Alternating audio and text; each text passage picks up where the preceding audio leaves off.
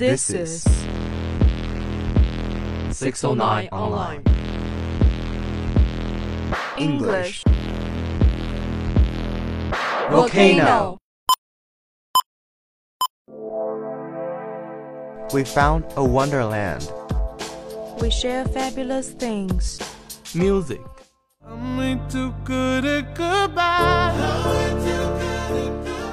Stories. Experts are unable to explain why the owls have suddenly changed their sleeping pattern.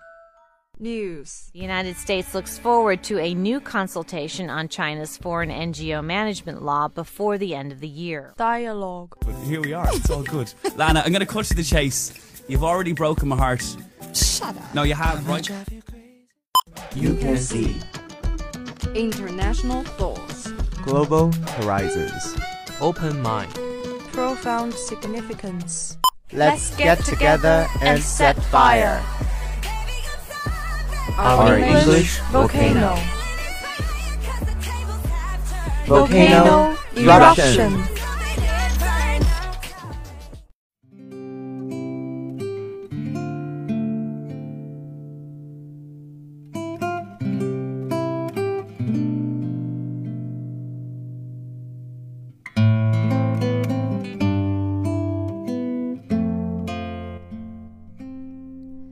Good afternoon, everyone.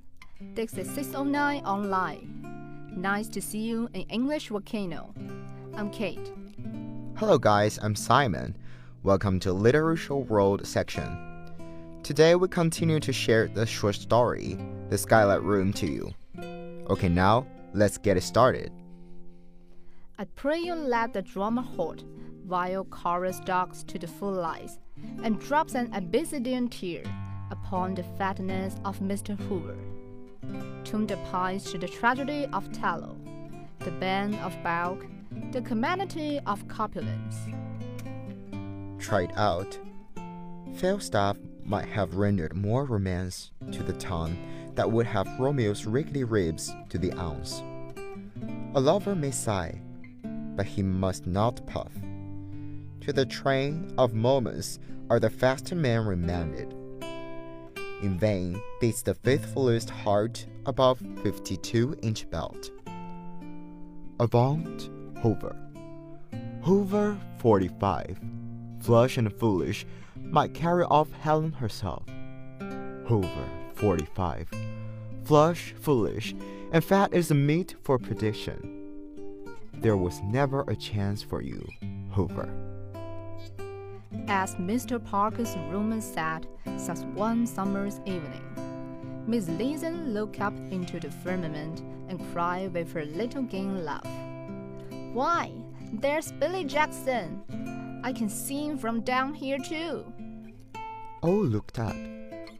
Some at the windows of skyscrapers, some casting about for an airship. Jackson guided.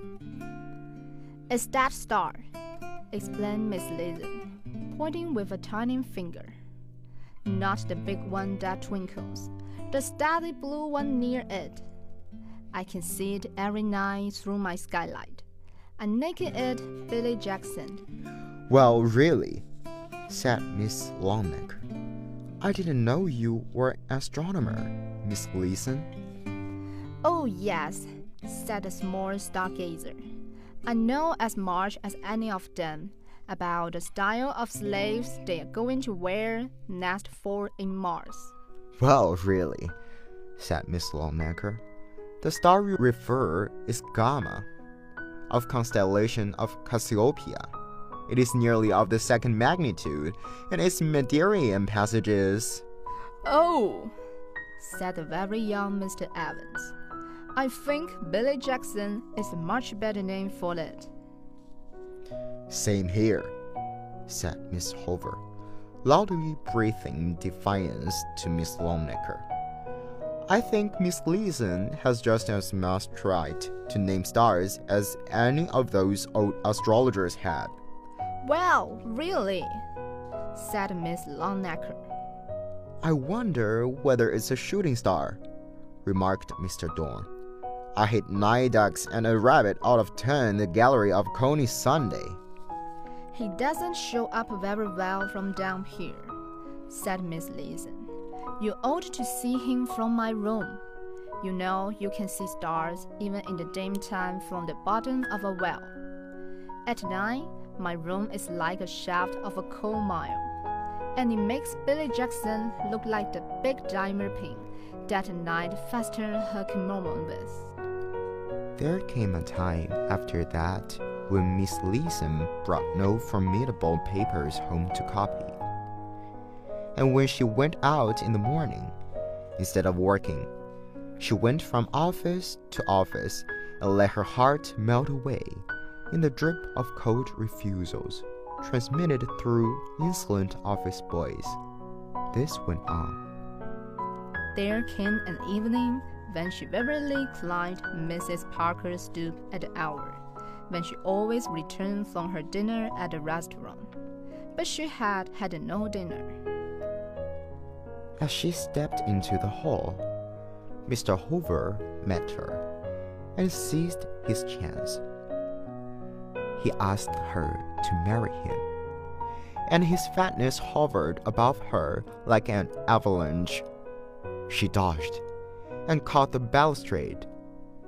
He tried for her hand, and she raised it and smote him weakly in the face. Step by step, she went up, dragging herself by railing. She passed Mr. Skidder's dog as he was red inking a stage direction for Miss Leeson in his unaccepted comedy. To pirouette across stage from L to the side of the count. Up the carpet ladder, she crawled at last and opened the door of the skylight room. She was too weak to light the lamp or to undress. She fell upon the iron cot, her fragile body scarcely hollowing the warm springs, and in the Erebus of skylight room, she slowly raised her heavy eyelids and smiled. For Billy Jackson was shining down on her, calm and bright and constant through the skylight. There was no word about her. She was sunk in the pit of blackness, with but that small square of pale light framing the star, that she had so whimsically and oh, so infatuated. Miss Longnecker must be right. It was Gamma, of the constellation Cassiopeia, and not Billy Jackson. And yet she could not let it be Gamma. Okay, let's take a break.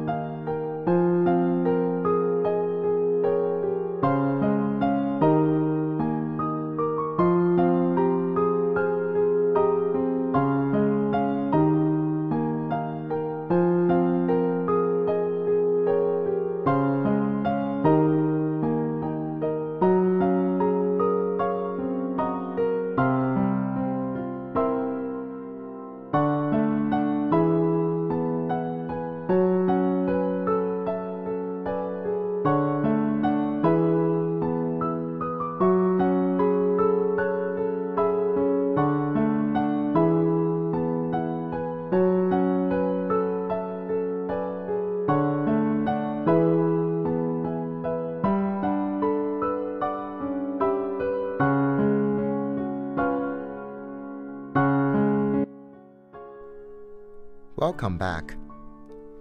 As she lay on her back, she tried twice to raise her arm. The third time, she got two thin fingers to her lips and blew a kiss out of Black Pit to Billy Jackson. Her arm fell back limply. Goodbye, Billy, she murmured faintly. You're millions of miles away, and you won't even twinkle once. But you kept where I could see you most of the time up there, when there wasn't anything else but darkness to look at, didn't you? Millions of miles. Goodbye, Billy Jackson. Clara, the colored maid, found the door locked at 10 the next day, and they forced it open. Vinegar and slapping the wrists and burnt feathers proving no avail. Someone ran to phone for an ambulance. In due time, it backed up to the door with march gong clanging, and a capable young medical, in his white linen coat, ready, active, confident, with his moon face half debonair, half grim, dams up the steps. Ambulance code 249, he said briefly. What's the trouble? Oh, yes, doctor, sniffed Mrs. Parker, as though her trouble that there should be trouble in the house was the greater. I can't think what can be the matter with her. Nothing we could do would bring her to. It's a young woman, a Miss Alice. Yes, a Miss Alice Leeson. Never before in my house. What room? cried the doctor in a terrible voice, to which Miss Parker was a stranger. The Skylar room, it. Evidently, the ambulance doctor was familiar with the location of Skylar rooms. He was gone up to the stairs, four at a time. Miss Parker followed slowly, as her dignity demanded. On the first landing, she met him coming back, bearing the atrosmer in his arm. He stopped and let loose the practice scalpel of his tongue, not loudly. Gradually, Mr. Parker's crumbled as a sniff garment that slipped down from the nail. Ever afterward, there remains crumbles in her mind and body.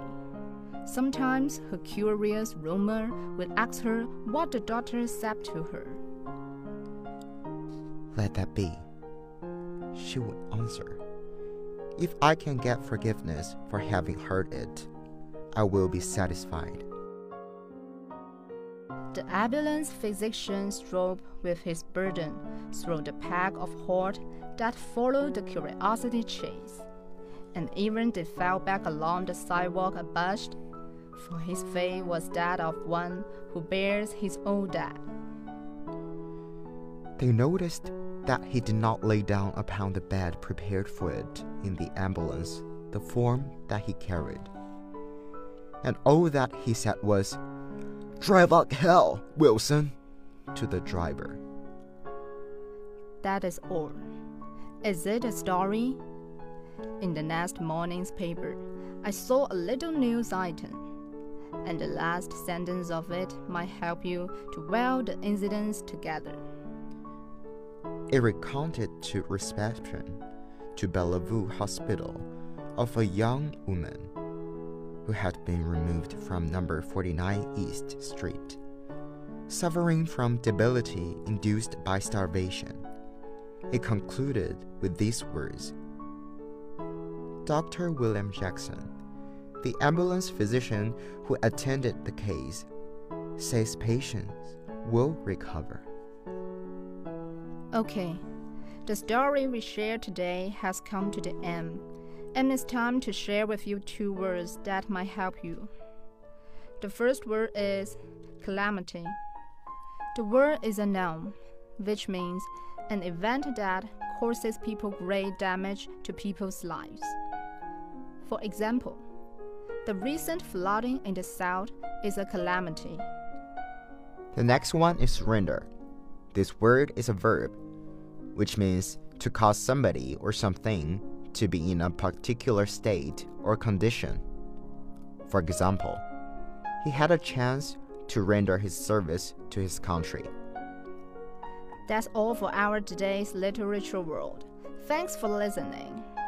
And especially thanks to our director Jay. See you next week.